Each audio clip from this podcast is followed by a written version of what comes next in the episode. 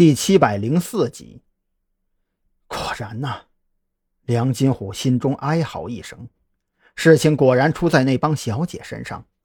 眼珠子滴溜溜一转，梁金虎当即计上心来。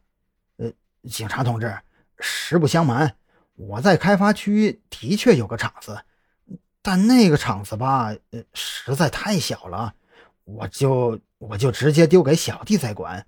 您说的这个小京。我压根就没听说过呀！啪的一声，孔森将桌子拍得震响。梁金虎，你是不是以为我们真的什么都不知道？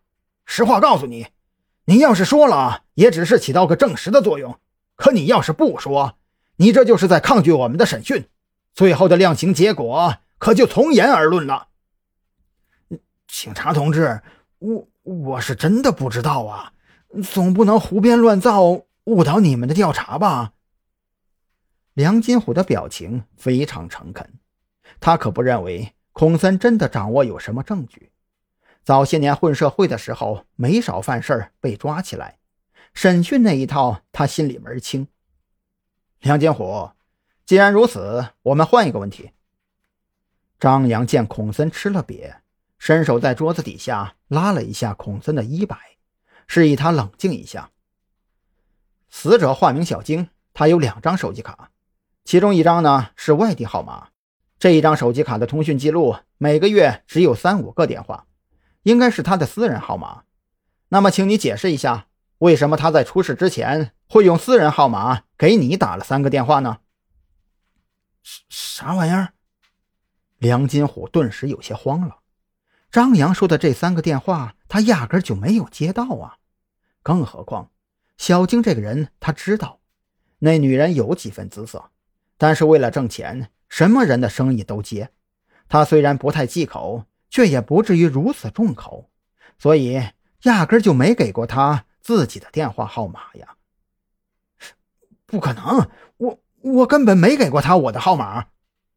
思绪至此，梁金虎当即脱口而出：“是吗？我不信。”张扬仍然慢条斯理，脸上却是挂起了冷笑。警察同志，我我是真的没给过他我的手机号码，而且我也没接到他的电话呀。要要不您去查查我的通讯记录？梁金虎急眼了，他这会儿脑袋里琢磨的都是如何证明自己真的没接到这三个电话，却是忘记了就在一分钟之前，他亲口说出。不知道开发区有小晶这么个人，梁金虎，你仔细想想，一分钟之前你是怎么说的？你不是压根不知道有小晶这么个人吗？张扬冷笑着一拍桌子，厉声喝道：“梁金虎，你是个聪明人，都已经到这一步了，你觉得隐瞒真相还有意义吗？你身上的罪名到底有多少？你心里应该非常清楚才对。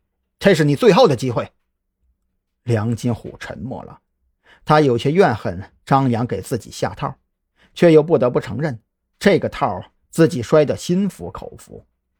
良久之后，梁金虎抬起头看向张扬：“，能能给我根烟抽吗？”张扬面不改色，心里却是松了口气。在审讯的时候，但凡犯人要求抽烟，那都是心理防线有所松动的迹象。只需要稍微的加把劲儿，就能拿到口供了。想到这里，张扬缓步上前，掏出一根烟给他叼上，又掏出打火机帮他点燃。